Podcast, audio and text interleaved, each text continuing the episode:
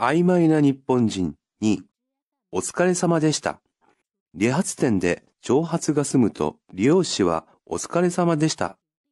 という、客にとっては椅子にかけて、ぼんやり考え事をするだけで、全然疲れた覚えはないはずだ。疲れたのは利用師自身ではないだろうか。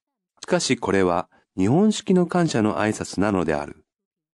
比例を浴びたり、いたわりを示すことによって感謝を表明することはよくあることだ。